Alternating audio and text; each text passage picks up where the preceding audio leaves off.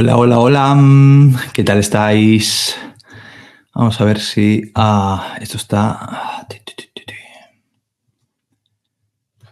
Vamos a confirmar que me estáis escuchando. Voy a cogerme aquí la tablet. Ah, Por favor, si me estáis escuchando, dejadme en el chat. Esto estoy emitiendo directamente en LinkedIn y en, y en YouTube.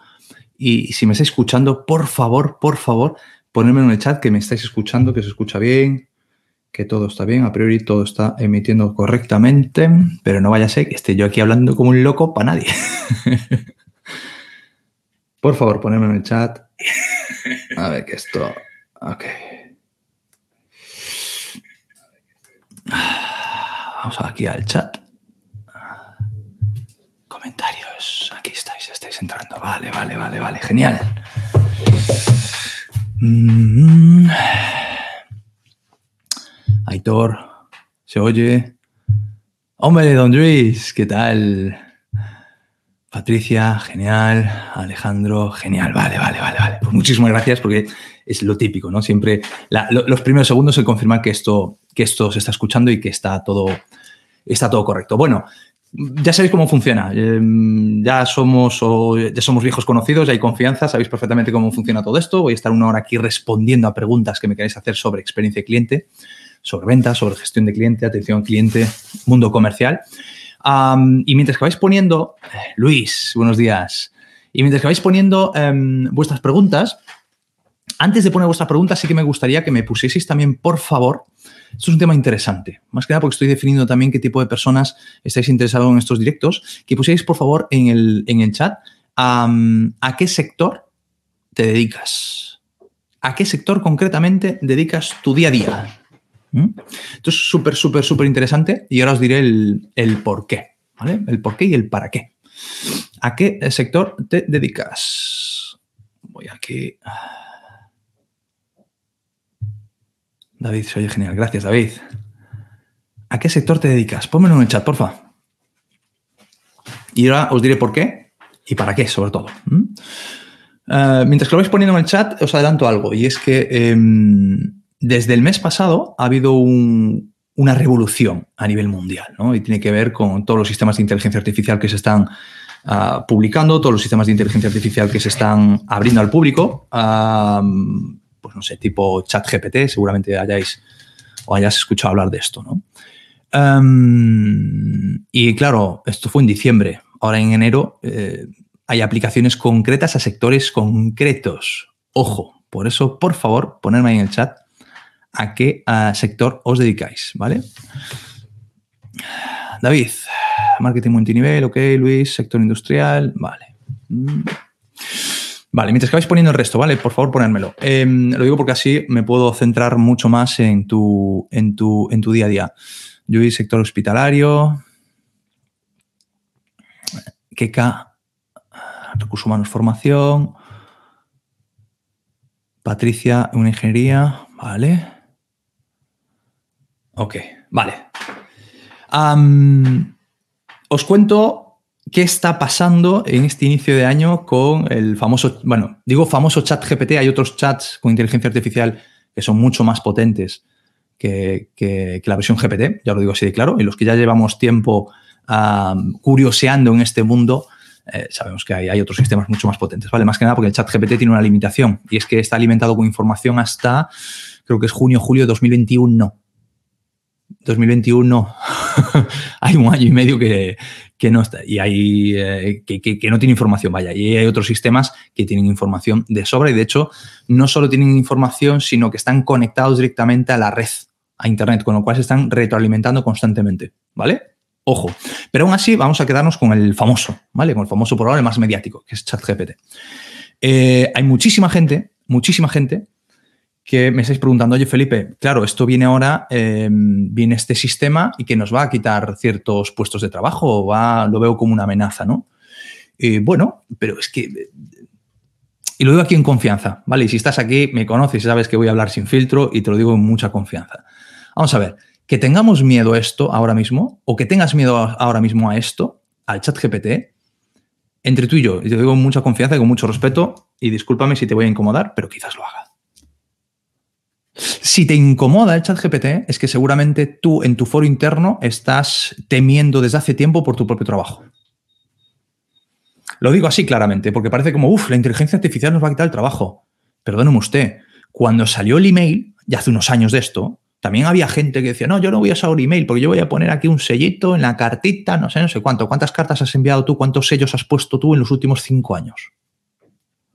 Las personas que fumáis, ¿cuántas veces habéis ido a una máquina que os da el paquetito, te dice su tabaco, gracias? Y es que hay personas que incluso le contestan, dice, de nada, maja. ¿Sí? O vamos por las autopistas. En los últimos tres, cuatro años, ¿cuántos peajes atendidos has, visto tú? lo hemos normalizado. con el chat GPT va a ocurrir exactamente lo mismo. Va a llegar un momento que lo normalicemos. Y si yo tengo miedo de que este sistema de inteligencia artificial me va a quitar el trabajo, es que realmente me lo va a quitar. Porque mi foro interno veo que es que está haciendo lo mismo que hago yo. Y ahí está la parte de creencia que debemos de cambiar, la parte actitudinal que tenemos que evolucionar. Si tú estás haciendo lo mismo que hace el chat GPT, por supuesto que estás fuera. Te lo digo con mucho respeto, pero te lo digo, estás fuera. Si tu única función es darle la, información, leer el discurso, no sé qué, ¿tú ¿sabes lo que se puede hacer con el chat GPT? Yo tengo un cliente que, está haciendo maravillas con estos sistemas. Y lo que están haciendo es alimentar al sistema con todo su histórico de clientes, todo su histórico de clientes, toda su cartera de productos. Pues igual tú dices, no, yo llevo dos o tres productos, pero yo trabajo con clientes que tienen un, catálogo de, yo qué sé, piezas de recambios, de bombillas, de lo que sea, que es es imposible que una persona humana mm, lo memorice, ¿vale? Pues el sistema de inteligencia artificial, no te preocupes que se lo va a memorizar, junto con los beneficios, fortalezas, características, todo de cada uno de, esos elementos.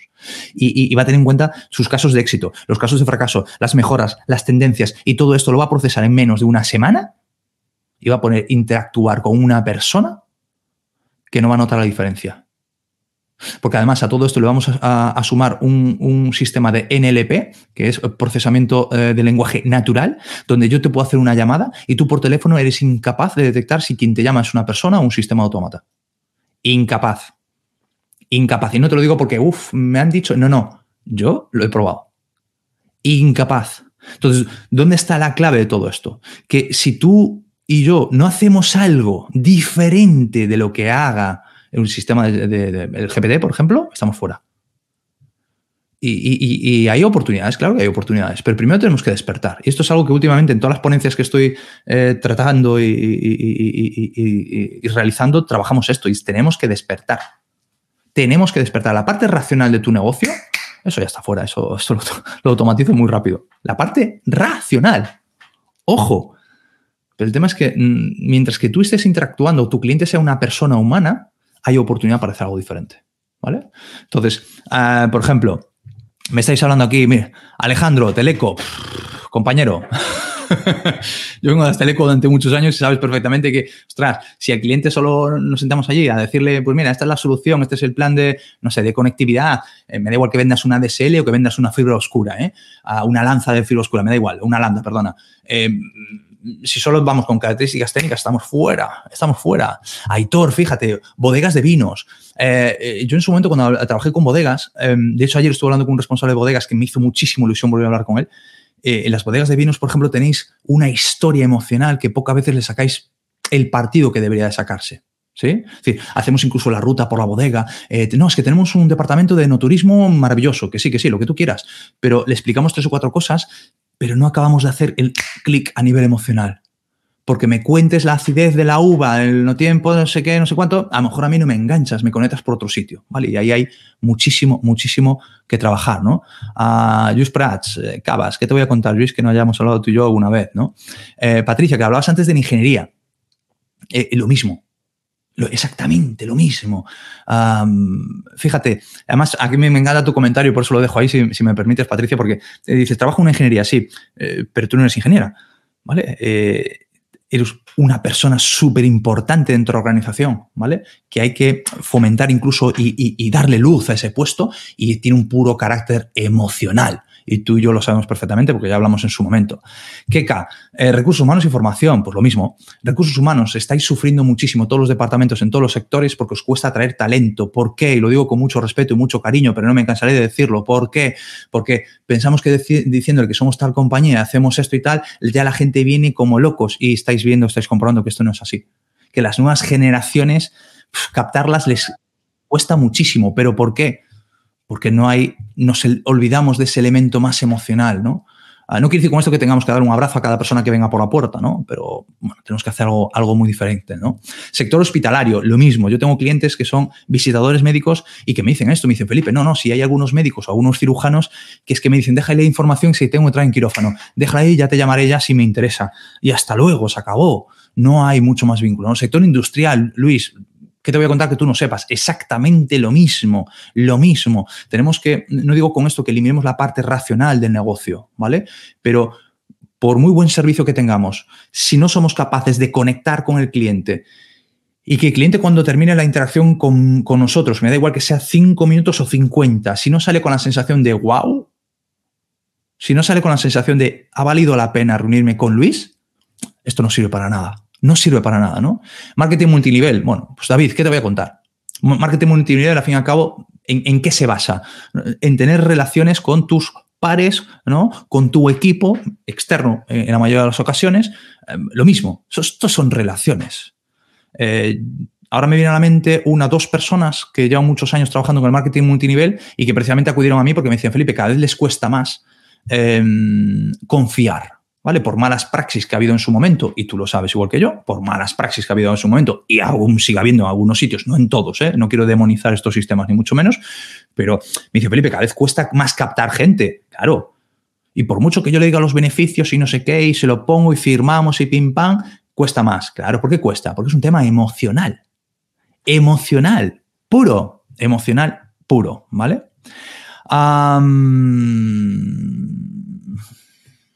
Control de calidad, inspección, verificación y certificación. Casi nada. Mira, no te voy a decir el nombre de la empresa a la que perteneces, porque seguramente si estás en una de las grandes, pues me conocerás seguro, porque nos hemos visto seguro.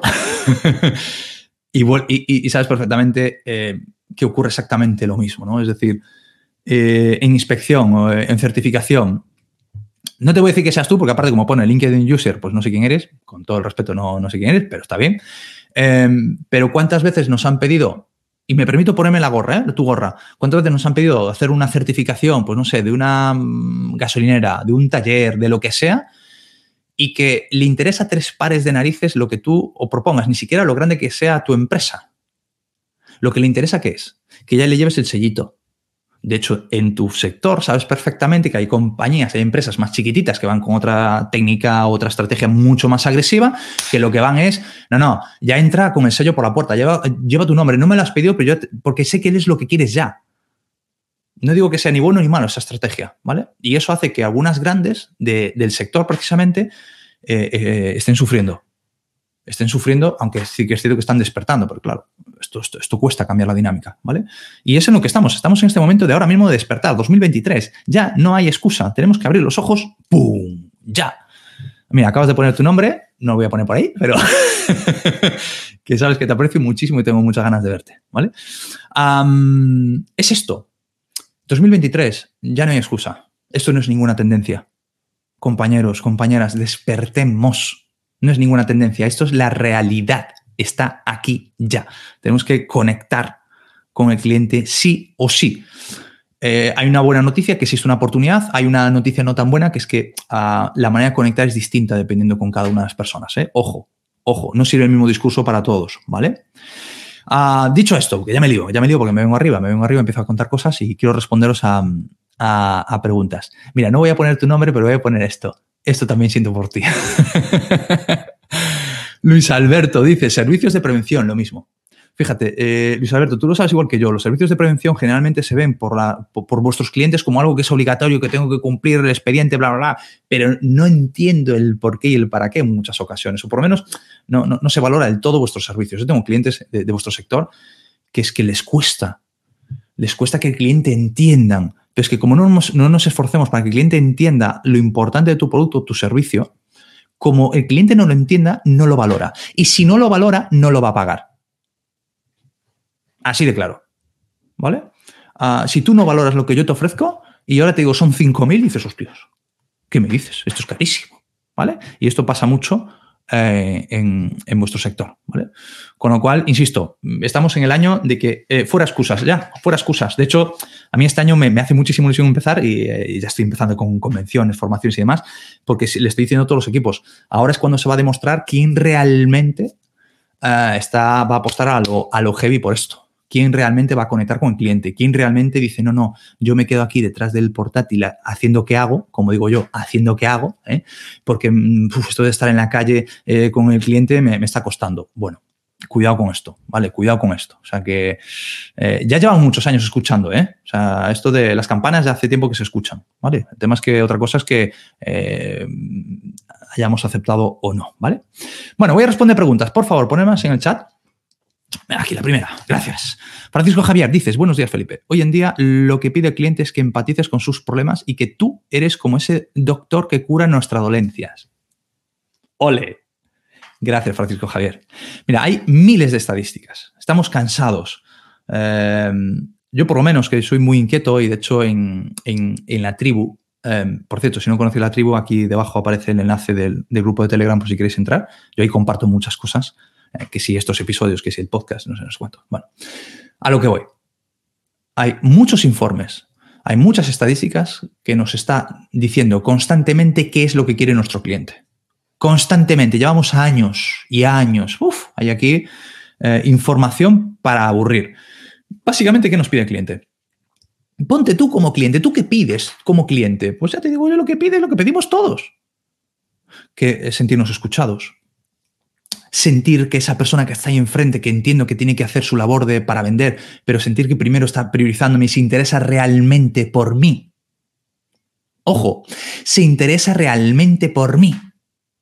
Y si en el momento que yo como cliente intuyo o detecto o confirmo que no te estás preocupando por mí, que estás anteponiendo tus objetivos a los míos, ¿sabes qué te digo? Chao, chao. Ya está, se acabó. Eh, y esto ocurre mucho con las nuevas generaciones. Las nuevas generaciones, su, um, tiempo de aguante, vamos a llamarla así, es mucho menor. ¿Por qué? Porque hay generaciones que cuando a ti te dice un nombre de una gran empresa, dices tú, wow, y hay cierta autoridad, ¿vale? Con lo cual incluso tu tiempo de, aguante, de permisividad, es mayor.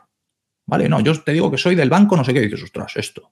Pero tú coges a mi hijo bueno, mi hijo no, que tiene 10 añitos, pero coges a un, chaval de 15 años eh, o de 20 años y tú dices, soy del banco, no sé qué, y te dice, ya. ¿Y? Y eso es el tiempo que te va a aguantar. Ya está, se acabó la tontería. Entonces, efectivamente, como tú bien dices, si el cliente no entiende, no intuye, no comprueba que realmente estamos ahí por él y por ella, estamos fuera. Estamos fuera. Y esto le está ocurriendo a algunas empresas que, eh, con un histórico, un bagaje brutal, que me dicen, Felipe, no, es que no, que resulta que tenemos aquí a Pepito SL, que en local nos saca los colores por todos los sitios. Y yo, claro, porque él se preocupa por tu cliente y tú no. Tú dices, no, como soy el grande, pues ya está. No digo que todos los grandes lo hagan, ¿vale? Hay una frase que ayer, ayer precisamente con un responsable comercial de una gran compañía con la que empiezo la semana que viene, eh, yo le decía, eh, mm, no, em, no porque seas grande vas a ser grande. Si tú eres grande, tienes que demostrar lo grande que eres. Menos mal que esto, respondiendo a tu pregunta, David, ¿se queda grabado? Sí, se queda grabado para que escuches esto que acabo de soltar. Ah, no solo debemos de ser grandes, sino tenemos que demostrar lo grandes que somos. O sea, está muy bien que en los discursos corporativos, en las presentaciones y demás pongamos, no, porque yo me preocupo por ti, porque hacemos temas personalizados, porque bla, bla, bla, bla, bla, bla. Me parece muy bien. Eso está, son, son titulares marketingianos magníficos, ¿eh? maravillosos. Pero eso hay, que, eso hay que defenderlo. Y eso hay que demostrarlo día a día día a día. Cuidado con esto, ¿vale? Entonces, efectivamente, ¿el cliente qué pide? ¿Qué es esto? Yo como cliente pido que me escuches, pido que realmente que tú estés aquí para ayudarme, no para contarme no sé qué historias, ¿vale? Y esto es clave. Y esto, hasta hace unos años era opcional, hoy por hoy no. Hoy por hoy es o me lo das o estás fuera. Es que me da igual lo grande que seas. Es más, en muchas decisiones incluso me da igual lo barato que seas. Ojo, Ojo, ¿vale? Eh, ahí sí, queda grabado, sí, tanto en LinkedIn como en YouTube se queda grabado. Ya sabes que yo soy de compartir, lo dejo ahí y así lo revisáis cuando podáis, ¿vale? De hecho, después, eh, perdón que vuelvo hacia atrás, ah, seguramente también el, MP3 lo voy a poner en el podcast, ¿vale? Que sabéis que he lanzado un podcast, lo pongo ahí porque hay gente que va escuchando y me dice, oye, Felipe, prefiero ir escuchando audio, pues perfecto, en el podcast también, ¿vale? Aitor, dices, cuando, te, el cliente no está formado preparado para el puesto que ocupa, las emociones sobre el producto no le valen de nada. ¿Qué armas tenemos aquí? Mm, interesante, interesante, interesante. Cuando el cliente no está formado o preparado para el puesto que ocupa. Pues mira, eh, esto ocurre en muchas compañías. ¿Vale? Esto ocurre en muchas compañías donde eh, yo para mí hay algo que en las compañías que debemos de mejorar, en las empresas debemos de mejorar, ¿no? Y es cuidar también al talento senior, a la gente que lleva 10, 15, 20 años en la compañía, en la empresa, no, es que Felipe, es que esa persona no está actualizada. Sí, no, no estará actualizada, lo que tú quieras, pero tú sabes las tablas que tiene esa persona. Esos, esas personas para mí deberían de ser los primeros formadores de las, de las empresas. Que hay que contar con elementos externos también nuevos, sí, totalmente de acuerdo. Pero precisamente entra una persona nueva, con muchas titulaciones, con muchas ganas, mucha pasión y demás, pero a lo mejor no está preparado para ciertas cosas que no se lo enseñaron en el máster del universo que se hizo la semana pasada o en la carrera, en la universidad. En la universidad, pues sí, te dan conocimientos, lo que tú quieras, pero hay ciertas cosas que son consecuencia de que de pico y pala todos los días, Aitor. Entonces, ¿qué ocurre si yo me encuentro con un cliente que efectivamente no está preparado? Bueno, pues eh, aquí depende mucho del perfil, depende mucho del perfil del cliente y depende mucho del perfil tuyo. Dices, las emociones sobre el producto no le valen de nada. Eh, pero ¿sabes por qué no le valen de nada? Fíjate, eh, y está genial que lo, lo, pongas por escrito y te lo agradezco, ¿vale? ¿Sabes por qué no le valen de nada las emociones de tu producto? Porque lo que mm, estamos fijándonos ahora mismo, ¿dónde está el centro de tu pregunta? En tu producto, en ti. No está en esa persona. En algún momento has parado a pensarte, Aitor, que esa persona quizás lo está pasando mal porque, ostras, llevo, me lo invento, ¿eh? llevo tres meses o un año o X años en un puesto. ¿Tú qué piensas? ¿Que esa persona es tonta? Esa persona, igual que se reúne contigo, se reúne con X proveedores. Proveedores que detectáis que esa persona no está a la altura. Esa persona lo sabe, lo nota, lo percibe de alguna manera y se incomoda. Tú si estás en una posición defensa a nivel emocional, que es como está esta persona, ¿cómo crees que vas a recibir a otras personas? Vamos a ser honestos. Y tú dirás, bueno, Felipe, pero eso es su problema, tendrá que formarse. Sí, efectivamente, su problema es que tiene que formarse. Y el tuyo es que tienes que conectar con esa persona. Porque ¿quién quiere vender a quién, compañero? ¿Quién quiere vender a quién? Eres tú. Entonces, si yo detecto que tengo una persona delante que quizás no tiene el conocimiento deseado o mínimo para avanzar, pues es mi responsabilidad hacer lo posible para que esa persona dentro de su mundo, y aquí está la clave, uh, trate de entender todo esto. Esto ocurre mucho, por ejemplo, con, en sectores muy técnicos, ¿vale? Que cuando mandas a un perfil a un cliente, un perfil, por ejemplo, eh, pues, eh, extremadamente técnico, con un conocimiento brutal y le pones delante efectivamente un interlocutor que de conocimiento igual, mmm, bueno, pues no lo ideal para el primero, ahí que se genera. Imagínate la conversación, es pum, pum, pum. Así, claro. Ah, claro, ¿quién va a ganar ahí? Para mí los dos pierden.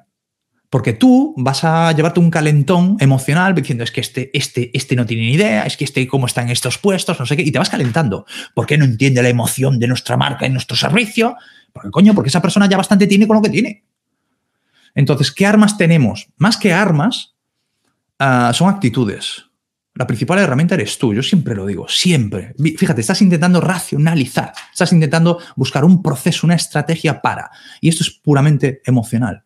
Y es primero tienes que entender. Tú imagínate que yo ahora mismo, Aitor, te quito de tu, de tu, puesto, de tu sector, te meto en otro sector diferente. Venga, te meto, no sé, no sé qué sector, no sé si me habías puesto aquí tu sector, pero tú imagínate que te meto en Teleco y es más, no solo en Teleco para vender ADSLs, no, no, en gran cuenta, en corporativo, donde vendes proyectos de fibra oscura. O MPLS o sistemas de interconexión internacional. Y a los dos días te digo, venga, vamos a negociar Inditex. ¿Cómo estarías tú? Cuidado, y tú vas emocionalmente, vas a estar, madre mía, que me llueven por todos los sitios. ¿Vale? Entonces, la venta, la relación con el cliente, la experiencia del cliente cada vez tiene más que ver con el servicio, con el, si yo entiendo y tengo mucho conocimiento, voy a hacer lo posible para acompañarte. Y si para eso tengo que bajar mi nivel de jerga técnica, de uh, conocimiento técnico, lo voy a adaptar a lo tuyo. ¿vale? Ya hace muchos años hice un, un curso de oratoria donde es que hice tantos que no me acuerdo cómo era el, cómo se llamaba el profe. y decía, Felipe, siempre hay que hablar con palabras de céntimo. Siempre, con palabras de céntimo. Hazlo fácil, Aitor. y ayuda a esa persona que aunque es consciente de que no tiene todo el conocimiento, de que a lo mejor no está totalmente preparado para su puesto, pero contigo se siente cómodo y además avanza. En el momento que tú cuides a tu cliente, tu cliente cuidará de ti. Ya te lo digo ahora mismo, lo habéis escuchado mil veces, pero que en este caso, vamos, aplica a lo bestia, ¿vale? A lo bestia. Aitor, gracias. Luis, siempre digo que nosotros vendemos paisajes y emociones con burbujas. Uh, Luis, eh, te lo he dicho muchas veces y mm, yo siempre os lo digo cada vez que trabajo con una bodega, ¿no? Tenéis una historia súper chula, súper potente, que el resto de la humanidad no conoce ni el 20%. Yo, hasta el momento que empecé a trabajar con una bodega, yo pensaba que el único momento en el año, y perdóname, Luis, que sabes que lo digo con mucho cariño, ¿eh? pero pensaba que el único momento que trabajabais era en la vendimia, coño. Y mira que yo soy de Galicia y aquí tenemos bodegas para barrer. Yo pensaba, en la vendimia. Hasta que un día estando con Tirso, y Tirso, si me estás viendo, sabes que te tengo un aprecio brutal. Tirso es un señor que lleva toda la vida en, bodega, pero no dentro de la bodega, sino en las viñas. Y hasta que un día lo acompañé y me enseñaba las viñas y me enseñaba los cuidados que había que tener y no sé qué, y que si vendía, venía mal tiempo y qué pasaba, qué no pasaba. Y yo decía, wow, ¿y esto por qué no lo contáis al cliente? no, me Felipe, es nuestro día a día, esto, es que esto es carga emocional. Esto es carga emocional. Y esto hará que una persona cuando se lleve una botella, es que no solo se lleva una botella, es que se lleva una carga emocional, se lleva un episodio emocional ah, que ha vivido contigo. ¿Vale? Entonces vendréis paisajes y emociones, y muchas emociones, y muchas emociones. ¿Vale? Que hay, hay, hay, hay bodegas, no te puedo contar nada, pero hay bodegas que tenéis una historia impresionante, impresionante. Y otro, otro caso típico de, por muy buen servicio o producto que tengas, ostras, como no emocionemos al cliente, ah, no tienes nada. No, es que yo soy no sé qué, es que tenemos una bodega de hace 200 años. ¿Cómo voy? ¿Y? igual. Luis, los sistemas como GPT no podrán automatizar las emociones. En la correcta gestión de la inteligencia emocional interna y externa está la clave del éxito. Las famosas, para mí mal eh, llamadas habilidades blandas. ¿Qué opinas? Bueno, las, las habilidades blandas, Luis, eh, las soft skills que dice mucha gente, no sé si os fijáis en los, últimos, eh, en los últimos informes de este año, o sea, de hace una o dos semanas, que están hablando de que se vuelven a poner de moda. Claro, ¿cómo no se van a poner de moda? Es que nunca estuvieron fuera de moda, también te digo. Es decir, porque las hard skills, es decir, los conocimientos, la parte racional, esto lo automatizo. Ya está, lo automatizo. Y es que ahí está, ahí está la fortaleza. O sea, eh, dejemos de ver, y, lo digo con mucho respeto, pero dejemos de ver eh, todo, todo lo que está viniendo de la tecnología como una amenaza que no, que no, que no, que no. O sea, el que sigue viendo esto como una amenaza, vuelvo a decirlo, el ejemplo que puse antes. Tú, ¿cuántos años hace que no pones un sello en una carta? Coño, tú mandas un correo electrónico, mandas un WhatsApp y te comunicas con quien quieras. Toda la parte tecnológica que está viniendo, ah, en el momento que hagamos esto, clic. Esto. Aprovechemos toda esa tecnología, aprovechemos todas esas herramientas. Tenemos herramientas increíbles y habrá una parte de nuestro negocio que lo podamos automatizar, sí, porque para mí, una persona que me diga, oye, Felipe, ah, me gustaría ver eh, cuatro o cinco vídeos tuyos para ver tu speech, para contratarte para una ponencia. Pues a lo mejor si yo, a través de un sistema de inteligencia artificial, detecto ese discurso y soy capaz de decir, oye, muchas gracias por tu interés, toma, te paso aquí un enlace YouTube donde ves los vídeos, te parecerá una tontería, pero son cinco minutos que yo o mi equipo eh, ha ganado para dedicar a otras cosas es que eso me parece mal, pero ¿qué, te parece mal? Me has pedido un tema concreto, yo te lo doy, ya está. Ahí yo no te aporto nada diferente. Y eso me permite a mí, y ojo, que yo no soy una grande, vengo de grande, sí, pero yo no soy una grande, soy un, un autónomo. eso me permite a mí que maximizar mi productividad. Las herramientas que tenemos a día de hoy son brutales y efectivamente nos puedan ayudar a, a conectar más con los clientes. Luis, estoy totalmente de acuerdo contigo, a conectar más con los clientes. Si yo resulta que tengo segmentada, no solo a nivel demográfico, estoy hasta las narices las segmentaciones demográficas, no, una persona de 30, 40 años que vive en Barcelona, por favor, dejemos de segmentar los clientes de esa manera. ¿eh? Eh, va significar que los segmentemos de manera emocional. ¿Por qué? Porque una persona de 30, 40 años de Barcelona es diferente de otra persona de 30, 40 años también de Barcelona. Ojo, Cuidado con esto. ¿eh? Entonces, si somos capaces, gracias a este tipo de herramientas, a segmentar incluso a nivel emocional nuestros clientes, el impacto es mucho mayor. Y esto hace 20 años no lo teníamos. Hace 20 años no teníamos estas sesiones. Hasta hace 20 años no teníamos LinkedIn. Tenemos un montón de herramientas ahora. Dejemos de ver como el enemigo. Y si no, vuelvo a decir lo que os dije al principio de todo, con mucho cariño y mucho respeto. Si lo ves como enemigo, es que en el fondo estás reconociendo que estás haciendo lo mismo que hace la maquinita. Ya está, ¿vale? Con lo cual, uh, Luis, totalmente, eh, Luis, perdón, eh, totalmente de acuerdo contigo. Hay una parte que ahí está la oportunidad, que es la de generar conexión. Generar conexión. Ya está, se acabó. Generar conexión. Somos personas relacionándonos con personas. Y cada vez, no es que lo diga yo, ¿eh? sino cada vez hay más estudios, hay más estadísticas, hay más respuestas de cliente que demandan esto. Hacerme sentir único. ¿Por qué estamos hablando ya desde hace unos años de experiencia de cliente, tanto interno como externo? Experiencia de cliente. ¿De qué va esto? De experimentar, de experir, de emoción pura. Dejémonos de tonterías, ¿vale? Dejémonos de tonterías y despertemos, que va siendo hora que despertemos. Luis, dices, buenos días, Felipe. ¿Cómo le puedo entrar a un cliente que a raíz de eh, una disputa con un antiguo comercial está en contra de mi producto? ¿Cómo podría conseguir que haga las paces con nuestra marca? ¡Wow! Muy buena pregunta. Uh, aquí podría estar tres horas contigo hablando de esto, Luis. Porque eh, yo en su momento recuerdo, yo estuve trabajando en, muchas empresas, sector teleco mayoritariamente, y yo recuerdo que en su momento, no sé si os acordáis de, Amena, la marca de telefonía móvil. ¿Vale? Bueno, ahora está resurgiendo desde hace unos años, intentan sacar otra vez porque han perdido un tipo de cliente concreto, pero bueno, amena. ¿Vale? Y, dentro de mis responsabilidades estaba las de precisamente atender por ciertas reclamaciones o ciertos casos muy, muy, muy, muy, muy difíciles, ¿vale? Em, y algo que aprendí en esa etapa, Luis, es que el cliente no está en contra de tu producto. El cliente está en contra de una experiencia. Pero esto, el ser humano, em, es algo normal. Es decir, cuando tú tienes una mala experiencia con alguien, tendemos a generalizar. Me explico.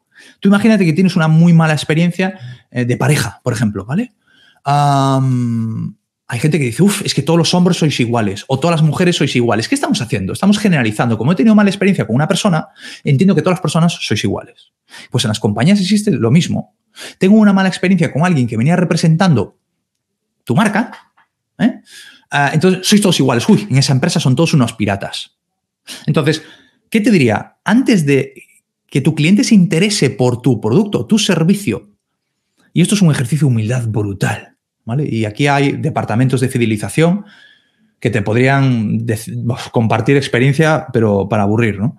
Pero todo se resume en esto. Es un ejercicio de humildad de acercarte desde el interés genuino, no desde el me voy a defender de ti. No, no decir, oye, por resulta que esta persona, que Pepe, ha tenido una muy mala experiencia con otro comercial, sin querer, ojo, ¿eh? sin querer decir, no, otro comercial era un pirata, no sé qué, bueno, no voy a entrar ahí, que a lo mejor sí que era un pirata, pero yo me lo callo, ¿vale? ¿Por qué? Porque mi foco no está en desviar la atención, no, es en centrar la atención en qué, en mi cliente, ¿no? Y decir, oye, Luis, ¿pero qué te ha pasado? ¿No? Porque el anterior era un desgraciado, no sé qué, no sé cuánto. Y yo, ostras, pero... Eh, y me intereso por su caso. ¿Qué ha pasado? ¿Se puede resolver? ¿No se puede resolver? Que a lo mejor sí que se puede resolver. Pues a mí es que me vienen millones de casos a mi cabeza. O sea, el más heavy que yo tuve, eh, un cliente donde no quería saber nada de nosotros, pero nada, yo estaba en el departamento Gran Cuenta y no quería saber nada de nosotros porque llevaba ocho años reclamando facturas que le estaban llegando constantemente y era un grandísimo cliente. De hecho, estaba metido en ASNEF, en temas de impagos. Y claro, yo me acerqué a él y estaba en esto, en modo combate. Me dice, Felipe, no quiero saber nada de vosotros porque sois unos desgraciados. Y yo me acuerdo de hablar con él y decirle, mira, ah, yo vengo aquí con la intención de ayudarte. Si quieres que te ayude, yo quiero interesarme y ver en de qué manera te puedo ayudar. Eh, si no, pues oye, tampoco te quiero molestar. Pero créeme, yo no te voy a decir ni que somos maravillosos. No, no, solo quiero interesarme por tu caso a ver realmente si podemos avanzar y, ostras, y si te tengo que pedir disculpas, pues te las pido yo. Porque yo quiero ayudarte de verdad, te lo puedes creer o no, pero mira, lo que ves es lo que hay. Me acuerdo que con este cliente, eh, con esta persona, Fran, si me ves, sabes que va por ti, que te tengo mucho aprecio también, pero coño, ¿cuántos años estuvimos trabajando todo el tema de refacturación? Temas de abonos, temas de no sé qué, de deudas, revisando eh, Exceles que aquellos eran interminables. Yo incluso con compañeros míos de financiero me decían, Felipe, pero tú por qué narices te metes en este follón, tío, que son ocho años de rectificativas. Y yo, coño, pues si lo hemos hecho mal, tenemos que aceptar que lo hemos hecho mal y trabajar con ello. Bueno, ¿qué pasó después de todo esto, Luis? Te lo resumo rápidamente, ¿vale? ¿Qué pasó después de todo esto? Bueno, pues después de que se solucionó todo, después de que nos tiramos al fango, nos quitamos las corbatas, como digo yo, nos remangamos y nos tiramos al fango a resolver todo, mira tú por dónde apareció un megacontrato. Uno de los contratos más grandes que yo he firmado en mi vida. Grande, grande, grande. Pero grande. O sea, te estoy hablando de ocho dígitos. Ocho dígitos recurrentes mensualmente. Ojo. ¿Y todo por qué? Por cuidar al cliente. ¿Qué pasa? Que esto que es muy bonito, esta la teoría es muy bonita, sí, pero te vas a encontrar con clientes que no, que están en modo defensa, ¿vale? Tú sigue ahí diciendo, oye, yo te quiero ayudar. Ah, no, es que el otro era un cabronazo, no sé qué, sois todos iguales. no somos todos iguales. Yo entiendo que tengas esa percepción de nosotros, lo entiendo perfectamente, yo también la tendría, ¿vale? Pero te puedo ayudar en algo. Lo podemos resolver de alguna manera. ¿Qué tengo que hacer o qué tiene que pasar para que tú, pues poco a poco, vayas confiando también en nosotros? Porque si yo no, no estuviese seguro de que, de que yo te puedo aportar algo aquí, no estaría. Esto es mindset puro. Y sobre todo, humildad. Humildad. Ya está. Tú, al fin y al cabo, Luis, delante de ese cliente, tú eres ese antiguo comercial que ya no está, pero si estuviera, me lo cargo es generalizar, es todos los hombres iguales, todas las mujeres sois iguales. ¿Entiendes por dónde va? Entonces, esto es generalización humana. Esto es mm, lección uno de antropología y de psicología conductual. ¿Vale? Y es, mientras que haya ese dolor, no va a hacer nada contigo. Porque hay dolor, hay, deuda, hay rencor, hay ira. Hay que ayudar a que el cliente, ¡fum!, lo saque para afuera. No, es que a mí me gustaría clientes que estén limpios. Ya, ya, ya, ya. A veces te tocará de estos. Entonces tú, bueno, valora si te interesa o no, ¿vale? Gracias, Luis, de verdad, por la, por la pregunta. David, eh, ¿cómo trabajar el expresar las emociones cuando sabes que tu producto es el mejor y no eres capaz de exteriorizar las emociones? David, eh, algo que le digo siempre a la gente que mentorizo es cuatro metros todos los días, compañero. Es decir, pasito a pasito. No, es que no soy capaz de exteriorizar las emociones. No me lo creo. Ya te lo digo así, claro. No, me lo creo. No, me lo creo. A menos que eh, te hayan hecho una. Eh, um, bueno, lo que popularmente se llama lobotomía. ¿Sí? Básicamente es cortar una parte de tu cerebro emocional para que no puedas eh, expresar. Ah, las emociones están ahí dentro tú cuando estás con la persona que más amas en tu vida, no sé, tu pareja, tu mamá, tu papá, tu, niño, tu niña, si los tienes, es decir, ¿no es capaz de expresar eso? Sí, claro que es capaz de expresarlas y de exteriorizarlas. Por supuesto que sí. Lo que pasa es que existe un, un, escenario concreto, que es el escenario más profesional, que bueno, hay ciertas creencias de que yo tengo que ser así. Y te lo digo por experiencia propia, ¿eh? O sea, de esto de, no, no, yo, tú no es que yo, hoy no llevo corbata, pero tú no es que yo llevo corbata, yo tengo que ser profesional. Los profesionales, no, esto no. ¿Qué me estás contando? Eres una persona, David. en el momento que te des permiso, esto es un tema de trabajo interno puro, ¿eh? En el momento que te des permiso para ser tú, para exteriorizar esto, ¡pum! Ahí sale todo. ¿Qué pasa? Que también es cierto que cuando te des permiso, esto no es magia, ¿eh? esto no es decir, ah, venga, me voy a tomar una pastillita, venga, me doy permiso a saltar. No, ah, no, ojalá fuese así. Eh, ¿Por qué? Porque cuando te des permiso va a aparecer que el miedo, va a aparecer la duda, va a aparecer el, buf, y si me equivoco, y si la cago, y si fracaso, y si se ríe de mí, y si pierdo al cliente, y si, y si, y si, y si. Pero es que te voy a hacer una pregunta que no necesito contestación porque la tienes tú, pero ah, ¿cuántas oportunidades, cuánto negocio estás perdiendo por no sacar tu parte más ah, emocional. Eso lo sabes tú. La cantidad de clientes con las que no conecta, y esto pasa mucho con los perfiles técnicos, ¿eh? que, no conectan, y eso genera, genera en, estas personas, o se puede estar generando en ti, que la frustración, el, la duda, el decir, coño, esto no sirve para nada, es que tengo el mejor producto del mundo. Sí, bueno, será, pues fíjate, otro caso típico, tendrás el mejor producto del mundo, pero como no conectes con el cliente, no haces nada. ¡Pum! Ya está, se acabó. Sabes que te lo digo con mucho respeto. David, te lo digo con mucho respeto. Entonces, ¿qué hacer? ¿Qué hacer? Ah, esto hay que entrenarlo, ¿vale? Eh, hay que entrenarlo, pero sobre todo es un entrenamiento más emocional que racional. Hay que entrenarle poco a poco, venga, soltarte, es soltarte, el trabajar esos miedos, ese diablillo pequeñajo que te va a venir por aquí, que te va a decir, David, David, no hagas esto, que le vas a cagar, que esto nunca has hecho así, pues el trabajarlo, el darte permiso para fluir poco a poco. Esto no se hace ni un día ni una semana, ¿vale? Esto es un proceso. Pero yo, yo, he tenido personas que han estado en la escuela, por ejemplo, que han venido modo técnico total y modo, Felipe, eh, es que no quiero tratar con la gente, pero es que ahora resulta que tengo que tratar con la gente, ¿cómo hago esto? Porque me genera frustración y me estoy empezando a meter pastillitas para aguantar mi día. ¿Vale? Bueno, esto se trabaja, esto son creencias. La pregunta a todo esto es, no el cómo hacerlo, ya sé que estás buscando el cómo, sino yo la pregunta primera que te hago antes de abrir esa caja de los truenos es, ¿estás dispuesto a aceptar y estás dispuesto a hacer lo que hay que hacer para esto que me estás diciendo que quieres conseguir? Porque el exteriorizar las emociones no deja de ser la consecuencia de un trabajo interno. ¿Vale? Y sobre todo una, en una fase, un año como estamos ahora trabajando, y lo estoy diciendo, la parte técnica de conocimiento no quiere decir que no sirva para nada. No. No. Pero a tu cliente no es lo primero que le conecta.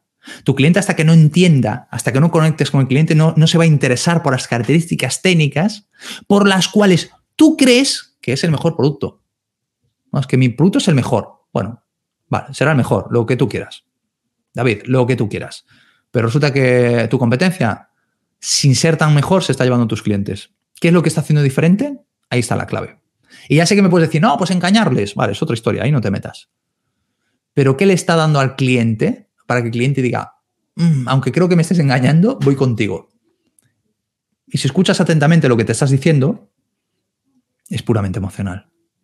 Es puramente emocional, compañero. ¿Vale? Entonces, ¿qué te diría? Ahí trabajándolo poco a poco. Pero quédate con esto, ¿eh? Es darte permiso para lo que haces a nivel personal, te lo llevas a nivel profesional. Esto no es magia, es darte permiso. ¿Vale? Es un trabajo interno. ¿Vale? Por eso el mundo de la venta, el mundo de la experiencia cliente y demás, tiene cada vez más, más, más, más que ver con el desarrollo interno. Pero no la motivación de contar unos cuatro chistes y ¡Ah, vamos para arriba. Ah, que va. Sea, eso está muy bien. Sí, me voy a un show, me he hecho cuatro risas y me parece muy bien, pero la semana siguiente, y perdón por la expresión, sigo jodido sigo jodido porque digo, cago la leche, ya se me pasó el efecto. Y por eso vuelvo a ir a otro sarao donde me... Y me dura una semana más. Eso, bueno, está bien, para echarte cuatro chistes está bien, pero no tiene ah, impronta en ti. No te sale incluso esas emociones que tú transmites, no son emociones naturales, son fingidas, desde un guion, desde un speech, desde no sé qué, pero no es tuyo. Cuando es tuyo, ¡ah! Alucinas, ¿vale? Entonces, ¿cómo expresar las emociones? Quédate con que eso es la consecuencia de un trabajo interno, ¿vale? Gracias, David, por la pregunta. madre mía, cuántos. me encanta ver este chat que estáis viendo. Euri, ¿qué tal estás, Euri? Tendríamos que ver el GPT como una oportunidad. Eh, no, tendríamos no. Tendríamos, me estás hablando de un condicional, de un futuro. No, tenemos ya presente, es que es una oportunidad. Una oportunidad brutal. Brutal. ¿Que alguien lo ve como una amenaza? Bueno, también yo veo una amenaza, en su momento veía una amenaza quedarme sin pelo y, ahora es una oportunidad. Mira, ¿tú sabes la de dinero que me ahorro yo en champú y en peines? Sinceramente, con tantos años de experiencia detrás, esto me permite poner mi toque a, más volumen de producción. Totalmente. Es que lo vuelvo a decir. O sea, temas que yo prácticamente, yo lo hago. Eh, y ahora, de hecho, estoy, quiero meterme en una historia. Es que ya, quiero meterme una historia para ayudar a grandes empresas y a, pequeñas también, eh, por supuesto, a trabajar con no solo las, eh, la, inteligencia artificial, sino a trabajar con herramientas de no-code, por ejemplo. ¿Vale? No-code, ¿qué es? es? una tendencia que está viniendo desde hace unos años para aquí, eh, donde podemos automatizar determinadas herramientas, herramientas que usamos en nuestro CRM con no sé qué, automatizarlas para ahorrarnos muchísimo tiempo y ser mucho más productivos. Y ya no hace falta programar. Que, ojo, ojo, que si hay algún programador en la sala que no se sienta... Para los casos heavy, sí, y lo bueno es tener un programador que controle. Pero es que a día de hoy hay herramientas de no, code, de no código visuales que te permiten hacer virguerías. Yo es que llevo dos o tres semanas probando y estoy valorando el meterme en una membresía de un agente, lo que pasa que no tengo mucho tiempo, pero que estoy alucinando y gracias a las herramientas, gracias a las herramientas que ya tenemos. Que tú lo ves como una amenaza, tú sigues viendo como una amenaza. A día de hoy, fíjate, a día de hoy, el que tú puedas enviar un correo electrónico a mil personas, ¿cuánto tiempo te va a llevar? A día de hoy hay herramientas que te ayudan a hacer esto de manera personalizada y, cumplir esa función de informar a unas personas de que me voy de vacaciones, de que tenemos una nueva web, de que tenemos un nuevo podcast. Hace 20 años yo tenía que mandar un correo a mil personas, un mes, mandando correitos. Hoy coges, yo qué sé, un ActiveCampaign, un MailChimp, un Salesforce, un lo que fuere, escribes un texto con los nombres que lo vinculas a una base de datos, pumba, ya está. ¿Que alguien lo ve esto como una amenaza? Bueno, me parece bien. Entonces mañana que no se queje, ostras, vendo poco, la rentabilidad es menor, bueno, pues Ojo, ojo, ojo, tenemos que aprovechar lo que tenemos. Y tenemos muchas, muchas, muchas, muchas cosas. ¿Vale? ¿Qué más? Espérate, Luis Alberto, que veo aquí. Joder, gracias, Felipe. Nada, David. si me has preguntado, si me has preguntado, yo qué quieres que te haga, yo te respondo. Te puedo gustar más o menos, pero yo te respondo, ¿vale? Luis Alberto, dices, a día de hoy con la tecnología que tenemos, la puerta fría ya está muerta. En mi caso me ha servido mucho durante años y por ahora aún me sigue funcionando. Luis Alberto, ¿la puerta fría está muerta? Eh, rotundamente no. Lo digo así claramente. Rotundamente no. Eh, ¿Qué coño va a estar muerta? en la vida. Vamos a ver, la puerta fría, ¿qué es la puerta fría? Vamos a ser sinceros, vamos a poner las catas boca arriba. La puerta fría no deja de ser un concepto un concepto. O sea, la puerta fría, básicamente, ¿en qué consiste? En que yo, que me he levantado hoy por la mañana, que tengo que hacer mis cosas y no sé qué, resulta que cuando terminemos el directo recibo una llamada tuya, Luis Alberto, proponiéndome algo. Que si reunirnos, que si atender no sé qué. Eso es una puerta fría. O, que entres, bueno, que entres por la puerta mm, va a ser difícil porque no tenemos, eh, tenemos el despacho sí, pero no hay, no, no, no hay nada que identifique que estamos aquí, ¿vale? Pero yo tengo mi tienda y resulta que apareces por la tienda. Yo tengo unas oficinas y resulta que apareces por las oficinas y quieres preguntar por Felipe. Bueno, por Felipe, por gente. Eso es la puerta fría. Es un contacto con alguien que hoy no esperaba por ti. Me da igual que sea presencial, me da igual que sea por teléfono, me da igual que sea por email, me da igual que sea por LinkedIn, me da igual lo que sea.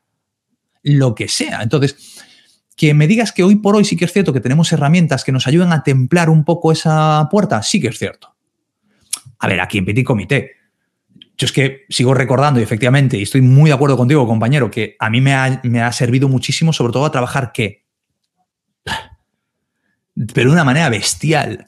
Esto de, mm, venga, vamos a primera hora de la mañana a un polígono y te echas todo el día pateando y peinando el polígono con los típicos discursos, no, es que estamos aquí por la zona, es que hoy bla, bla, bla, venimos a visitar un cliente, que eso es mentira, coño. Pero venimos aquí a hablar con vosotros, bla, bla. O sea, esta historia te ayuda a trabajar mucho el coco.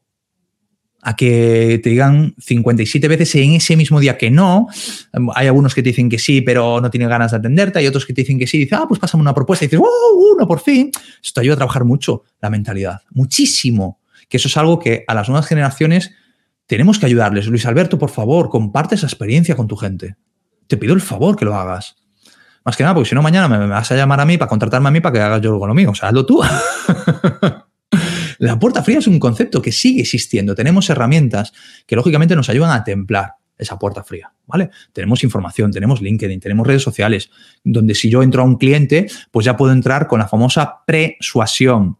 Anotaros esto, pre, no persuasión, no, persuasión. Es un concepto ideado, diseñado por Robert Cialdini, que es la referencia indiscutible de la persuasión, insisto. Habla, habló mucho en su momento y habla mucho sobre persuasión, pero escribió un libro después de persuasión, que básicamente lo que nos dice es, preocúpate por esa persona antes de ir a, verle o antes de tratar con esa persona. ¿Qué pasa si yo voy a ver tu empresa en lugar de ir a verte eh, presencialmente, porque la puerta fría presencial eh, no es que esté muerta, pero entre tú y yo, ya huele, huele, huele a rancio ya, ¿vale? Ah, no, Felipe, es que son pequeñas tiendas. Bueno, bueno, en este caso puede ser, pero aún así, ¿vale? Había que trabajar de otra manera. El si yo ah, te llamo y te oye, Luis Alberto, que he visto que en vuestra empresa estáis haciendo esto, o que estáis abriendo una nueva sede, o que estáis ampliando equipos, y te estoy hablando de speech mío, ¿eh? He visto que estáis ampliando equipos y demás. Oye, me gustaría saber si sería interesante para ti, ah, bueno, hacer un programa de onboarding para estos equipos o hacer un evento donde congreguemos a todo el equipo para iniciar el año con fuerzas, con, ganas, para que vayan motivados para conseguir objetivos y demás. Pero yo lo primero que hago que es, te hablo de ti. Te hablo de ti. Entonces, la puerta fría de hace 20 años no es que esté muerta, eh, huele a rancio. Vale, huele a rancio, hay que evolucionarla. Pero el concepto como tal, claro que sigue, sigue funcionando, sigue funcionando. ¿Y que, y que sirve? Y servirá. Pasa que hay gente que, y compañero, te lo digo a ti aquí en Petit Comité que nadie nos está escuchando, a mí me alucina la prospección a puerta fría. A mí mis compañeras me echan bronca cuando voy a Madrid o a Barcelona y tal, vienen y me dicen, pero ¿por qué narices estás captando? Si es que tenemos lista de espera, no tenemos agenda para todo lo que tenemos y aún por encima captas. Y yo, es lo que tiene haber poligoneado. ¿Qué quieres que le haga? Pues sí, me gusta. A mí me gusta, ya sé que lo digo públicamente. Ayer hablando con un director de recursos humanos me decía, tú eres un bicho raro. yo, pues puede ser. A mí me encanta captar cliente nuevo. es que me alucina. Y lo digo con mucho cariño por mis clientes activos. ¿eh? Me encanta también cuidar mis clientes activos, pero conseguirlos, la prospección, la, entender el juego psicológico, porque es todo un juego, entonces, por supuesto que te va a ayudar. Sobre todo Luis Alberto te ayudará a trabajar esto. No la parte racional, sino tu mindset, tu mentalidad, la resiliencia. Ah, eso es, eso es brutal. Por favor, compártelo con tu equipo. Por favor, por favor, compártelo con tu equipo. ¿Vale? Ah, seguimos, seguimos. ¿Cómo vamos de tiempo? Bien, vamos bien. Eh, Luis Hernando dices, ¿qué opinas de las técnicas de mindfulness, relajación, meditación? No me refiero a no tener actitud, no, no tiene nada que ver. Sobre todo en los equipos comerciales. Estimo que vamos muchas veces como pollos sin cabeza, creando ineficiencias y muchas frustraciones. Luis, yo creo que te has levantado hoy políticamente correcto, pero no te preocupes, que aquí está Felipe para... que vamos muchas veces, si vamos todo el puñetero día como pollos sin cabeza. Vamos todo el día, bum, aquí, aquí. ¿Qué me estás contando? Vamos, vamos como vamos. Y después nos tiramos a las diez y media, a las once, en el sofá, 10 minutos, ¿eh? porque después hay que coger el portátil o el móvil para seguir contestando correos, ¿eh? y dices, me muero, me muero. Y se nos pasan los días, las semanas y los meses y los años, con la sensación de que hemos hecho muchas cosas y con la sensación de que no, hemos hecho nada. ¿Sí? Entonces, bueno, a, ver, mi opinión, pero lo hablo desde mi experiencia propia. ¿eh? Yo no soy ni experto en mindfulness, ni relajación, ni meditación. Eh, yo en su momento yo tuve que, em, bueno, pues em, desarrollar este tipo de herramientas para mí. Y algunos de aquí ya lo sabéis. en su momento por, por estrés, por, por carga, por, bueno, pues cuando tuve la responsabilidad territorial, yo reconozco que tuve una etapa donde me tenía que meter pastillitas debajo de la lengua para aguantar el día a día. Mm, bueno, no estoy orgulloso de ello, pero era el momento que yo hice lo mejor que pude con lo que tenía en ese momento. Y ese momento era meterme un tranquimacín, pues me lo metía cada tres horitas. Venga, va, para aguantar el día. Hasta que empecé a descubrir otras cosas. ¿Vale? Ah, si alguno de la sala estáis por aquí, yo sé que hay alguno por aquí que le ha acompañado, y ya sabes por quién va. No es por ti, Luis, es por, otras personas que estoy viendo aquí en el chat. Em, más de una vez hemos, en el avión, en el AVE y sobre todo en el coche, nos hemos pegado una meditación de cinco minutos antes de entrar a una reunión. ¿Para qué? Para bajar pulsaciones y centrarnos en los que nos tenemos que centrar, ¿vale?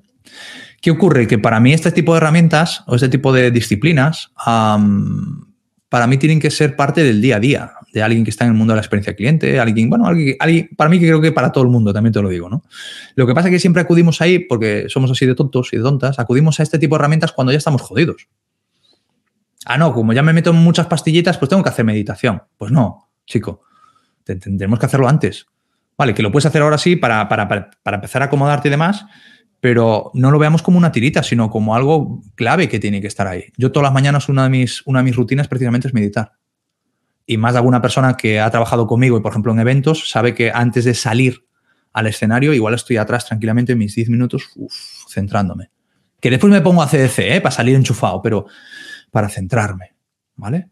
Entonces, eh, para mí es vital, es vital. Eh, se nos ha enseñado durante muchos años, lo que pasa es que ahora empieza a ponerse de moda, por ejemplo, otro tipo de herramientas, ¿no? Mindfulness, por ejemplo, se habla mucho. Y yo cuando hablo con expertos y expertas de verdad de mindfulness, dicen, Félix, que esto es, es, es para hemos pasado de una etapa en la cual el, multitasking era vital, el hacer muchas tareas a la vez, hasta que se descubrió qué. ¿Qué se está descubriendo? ¿Qué llevamos años descubriendo? Pues que hay personas con cerebros tan quemados, personas de 40 años con cerebros tan quemados como una de 90. ¿Por qué? Porque lleva haciendo 15 años multitasking a lo bestia. No, Felipe, es que yo hago múltiples tareas. Eso, la neurociencia ha demostrado que eso es mentira. Tú lo que haces es dedicar nanosegundos a una tarea y la otra, y tú desde fuera piensas que estás haciendo cuatro tareas a la vez, pero eso es, imposible. Eso es imposible. Sobre todo cuando son eh, procesos intelectuales, procesos de racionamiento. Eso es imposible. ¿Vale? ¿Por qué? Porque el cerebro racional es monotarea, coño. Ya está, se acabó la tontería. Entonces, si yo pienso que estoy haciendo cinco tareas a la vez, no, estoy quemando mi cerebro. Entonces, como llega un momento que estoy tan saturado, claro, vamos a hacer mindfulness, vamos a relajarnos. Fíjate, es la tirita de. Entonces, para los equipos, bueno, yo cuando hablo de esto, y porque lo has sacado tú, Luis, pero yo muchas veces cuando hablo de esto, en los foros, ¿eh? en las formaciones de temas de meditación, temas de tele, cuento mi experiencia y pues, os podría contar más cosas de aquí, pero no quiero que tengáis el día ya reventado y que sintáis pena por mí. Ya lo digo así claramente, ¿vale? Ah, pero sobre todo cuando hago los acompañamientos y les digo una meditación pequeña, cinco minutos, pero tienes que relajarte. Pues no puedes entrar en este estado, no puedes entrar en este cliente, porque vas, y perdón por la expresión, pero vas acojonado. Y vas a atacar, vas en modo defensa. Relájate, relájate. Cuando lo experimentas desde ir poco a poco, estas personas, por menos las que yo tengo en mente, no han dejado la meditación. Y no estoy hablando de meditaciones de dos horas, ¿eh? Yo tengo amigos míos que se van al Tíbet y se hacen retiros espirituales. Yo, de hecho, el año pasado lo publiqué en la tribu y Luis lo sabes porque lo he publicado en el grupo de Telegram. Eh, yo hice un retiro espiritual. Eso no quiere decir que todo el mundo lo tenga que hacer, ¿no? Pero pequeñas píldoras bien enfocadas, ¡pof! Es, la leche. Es la leche. Es la leche. LinkedIn User, que sé quién eres. Nuestros jefes no valoran el difícil eh, trabajo de la puerta fría, con todo el cariño, con todo el respeto, sobre todo por ti, primero por ti y después por tus jefes. Quien no valora el trabajo de la puerta fría es que en su vida lo ha hecho. Se acabó la tontería. Ya está. Se acabó la tontería. O sea, quien nunca ha hecho un puerta fría va a pensar que es una tontería. No, es que lo hacéis por teléfono. Pero si estáis cómodos. Bueno, en tu caso estáis, estás cómoda, sentadita, ¿verdad? Estás con la calefacción y tienes luz. Qué difícil es hacer esto. Y tú ya, difícil. Joder, coge tú el teléfono, me haces, no digo una llamada ni dos, ¿eh? hazme 500 llamadas y pues seguimos hablando, seguimos teniendo una conversación. Es que aquí, y esto es algo que a mí me, me, me, me calienta. O sea, vivimos un momento en que hay gente que habla sin, sin realmente haber experimentado. ¿Cómo narices tú puedes valorar lo que es la puerta fría? ¿Tú cuántas puertas frías has hecho? Ya está, se acabó la tontería, se acabó la conversación. No, es que yo hace 50 años hacía puerta fría. Hace 50 años, eh, hace 50 años yo no había nacido. No, es que hace 20 años yo hacía puerta fría. Sí, hace 20 años yo tenía pelo. ¿Qué quieres que te diga? Coño, hazte puerta fría ahora. Hazte puerta fría ahora. Entonces, con todo el respeto por, la gente que lo ha hecho hace 30 años, que sí, que sí, que me parece muy bien, pero hace 30 años, vuelvo, lo dije antes, tú decías que yo soy de tal empresa y había ciertas puertas que se te abrían, ¿vale? Dependiendo un poco la experiencia y demás, ¿no? Hoy dices, eres, soy de esta empresa y te dicen, ah, muy bien, ¿y? No es que soy el director general de, no sé qué, te dice, va, yo soy el director general de mi casa. Y te lo dicen así. Y, vuelvo, y lo dije antes, y ya no digo nada con las nuevas generaciones que seguimos pensando que esos discursos grandilocuentes les van a llamar la atención. Y la realidad, esto ya no es una historia que opine yo, no, no, que a mí me encanta ir a números. ¿Por qué? Porque esos son datos no opinables. La realidad es que te vas a encontrar con una persona que a lo mejor es una pyme y tú eres una gran cuenta, lo que tú quieras, que te mira a la cara y te dice, cuéntame, dime. Y te quita toda esa autoridad. Entonces, mm, tus jefes que no valoran la puerta fría, pues que la hagan un ratito. Te van a decir, no, no, no, es que eso no es mi labor no es mi labor, ya, pero es la mía, es la mía. Entonces, si quieres valorar lo que yo hago, te pones un ratito conmigo, mira, una mañanita, te pones a hacer llamadas conmigo o a hacer visitas conmigo y pues si quieres por la tarde seguimos con la conversación, ¿vale? Que no digo que todos los jefes no valoren, ¿eh? Yo sé de jefes que lo valoran y mucho, y mucho, ¿vale? Pero si tus jefes no lo valoran, pues no están conectados con la realidad, están conectados con su realidad y su realidad es que eh, esa persona, por tener un gran cargo en determinados escenarios, puede ser que le reciban con, hombre, y a lo mejor tú, que llamas por teléfono y dices, no, es que soy, no digo el nombre de la empresa, ¿vale? Pero soy, ¿y con quién te confunden? Entre tú y yo, pues esto hemos hablado tú y yo, ¿con quién te confunden? Con otra empresa que no tiene nada que ver. Dices tú, coño, pero esto no nos conocían. Porque yo en mi círculo pienso que todo el mundo me conoce. No, no, no todo el mundo te, no está obligado a conocerte. Porque si te conociese y fuese tan, y, tan importante, el cliente os estaría llamando a vosotros, no vosotros al cliente. Ahí está la clave. Y esto es humildad. Esto es humildad. Tenemos que recuperar la humildad. Es que yo como estoy en una gran empresa, se me abren las puertas. Pues te lo dice alguien que ha estado en una gran empresa. Ya te digo yo que no hay algunas que se abren, sí, lógicamente. Hay ciertas cosas que mola mucho ¿eh? y hay otras que te llevas un chasco de tres pares de narices. LinkedIn User, gracias por, por tu reflexión y espero haberte, espero haberte ayudado. ¿vale? Ah, venga, más preguntitas. Fernando, Felipe. Top, top. Top, top. Top, top, nada. Estoy aquí compartiendo y, listo, ¿vale? lo que quiero es ayudaros en la medida que pueda ayudaros, ¿vale? Ah, ¿No hay más preguntas? ¿No hay más preguntas? Venga, va, nos quedan tres minutitos. Ponme alguna pregunta para cerrar. Y mientras, si me permitís, voy a hidratar mi gargantita.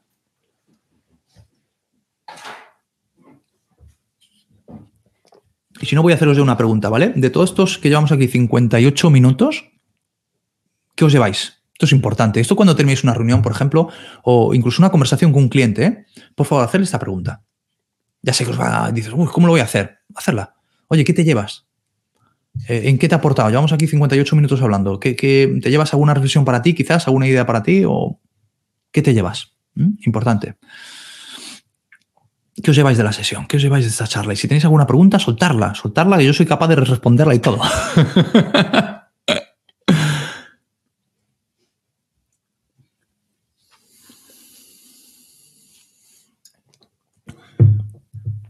Por cierto, recuerdo, os lo dejo ahí abajo, ¿eh? Ah, os invito al grupo de Telegram, ¿vale? Ahí es un punto de encuentro ah, donde comparto un montón de cosas, un montón de cosas sobre el podcast, sobre estas sesiones. Hago cosas solo para la tribu. Para mí es importante centrarme en mi cliente. Y esto es algo que tienes mindset de negocio. Céntrate en tu cliente.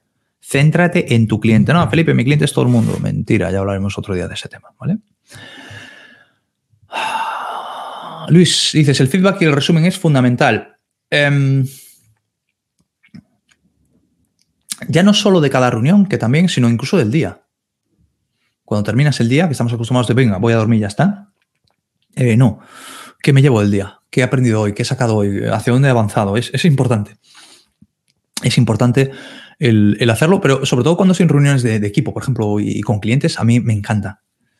A veces, a veces pues, si no es cómodo, pues no lo hagas, ¿no? Pero también es cierto que la comodidad se entrena, ¿eh? Ah, pero cuando terminas una conversación con un cliente digas, oye, llevamos 15 minutos o, 50, no sé, ¿qué te llevas de esta? ¿Te ha aportado algo? Y dices, sí, pues me he dado cuenta de esto, de esto y de esto. Mm. Y esto a mí me ayuda a entender mucho más a la otra persona, ¿vale? Siempre, siempre, siempre. Preocúpate por tu cliente, siempre. Euri dice, me llevo que tenemos la capacidad de diferenciarnos en tiempos de chat GPT a través de la emoción. Totalmente, totalmente, Euri. Totalmente. El chat GPT, todo este tipo de tecnologías eh, aportan algo. Claro que aportan algo, si no, no estarían ahí. Tuviste el éxito, estáis, viendo el éxito que está teniendo, es brutal, ¿vale? Pero aún así, siempre digo lo mismo, vale, si hay todas estas herramientas, ¿por qué tu cliente sigue interactuando contigo? Ahí está la clave de todo esto. Ahí está la clave. Luis, dices, gran aporte Felipe, me quedo en que hay grandes oportunidades. ¿Hay grandes oportunidades? Sí. Sí. También es cierto que para quien quiera verlas, quien esté despierto y despierta, quien tenga ganas de avanzar.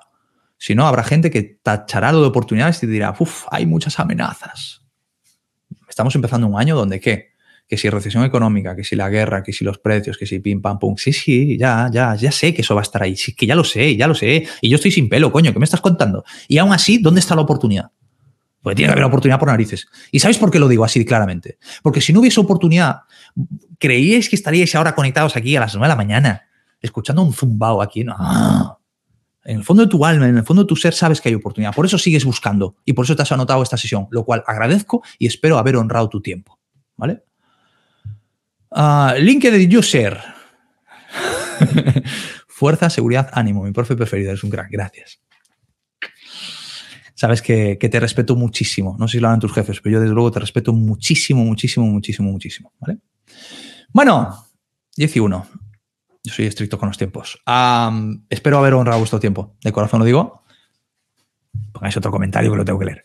Me llevo que la emoción personal que transitó, por ejemplo, con mi niño llevarlo al mundo exterior. Date permiso, David, date permiso. Ya sé que va a haber miedo, ya sé que va a haber creencias, ya sé que va a haber tu cabecita que te diga esto no se hace así, porque no sé, qué. ya sé, eso son trampas mentales. Por eso, de una vez que entendamos el juego, disfrutas. Disfrutas como un niño y cuando disfrutas como un niño salen cosas. Salen cosas, ¿vale? lo dicho, espero haber honrado vuestro tiempo. Lo digo de corazón porque ese es mi objetivo, el honrar, el, que si estáis aquí para aportaros algo que sirva para empezar el día, decir, ostras, venga, va, podemos hacer esto, aquello aquí. Ah, que sirva como ese remanso de, motivación, pero motivación real, no motivación de que te cuento cuatro chistes, sino motivación de que veas oportunidades realmente, que vayas pensando en qué puedo hacer de diferente en un mundo cada vez tan cambiante, ¿no? Ah, para mí será un lujazo. Como siempre, haré otro directo, sí, no sé cuándo. Por eso os animo que estéis en la, tribu, porque ahí sí que lo anuncio con, tiempo de antelación, pero todo depende mucho de, las agendas, los viajes y todas estas historias. Pero tengo ganas, ¿eh? que a mí esto me, gusta. Vamos por el 42 ya, a lo loco. Eh, lo dicho, Gracias de verdad por estar aquí, gracias por haberme dedicado unos minutos de vuestro tiempo y nos vemos en la siguiente. ¿Sí? Cuidaros mucho. Un abrazo grande. Chao, chao. Muchísimas gracias de verdad por, por escuchar el episodio. Como sabes, esta es una temporada que es un experimento, es una temporada piloto que estoy haciendo básicamente para confirmar si tiene sentido que, esté aquí, pues eh, grabando, después editando, después difundiendo. Así que te agradezco tu valoración. En cualquier plataforma en la que estés escuchando este episodio, me da igual que sea en Spotify, en iTunes, en Google Podcast, donde fuere, eh, por favor, deja tu valoración de 5 estrellas, yo te lo agradezco muchísimo. Dejas un comentario, yo estaré encantadísimo, encantadísimo. Y ah, gracias también por estar en la tribu, en la tribu de Venta HOSH en Telegram. Y te recuerdo que si quieres enviarme cualquier consulta, una sugerencia sobre un tema que quieres que trate en el podcast, solo tienes que entrar en felipegarciarrey.com barra podcast y ahí encontrarás la vía para hacerme llegar lo que tú quieras, ¿vale? Yo te voy a prometer y te prometo que voy a valorar todo lo que me envíes para siguientes eh, episodios, ¿vale? Y nada más, que muchísimas gracias de verdad por el tiempo que me has dedicado. Espero haber honrado el tuyo y hasta el siguiente episodio. Que tengas un grandísimo, grandísimo día. Chao, chao.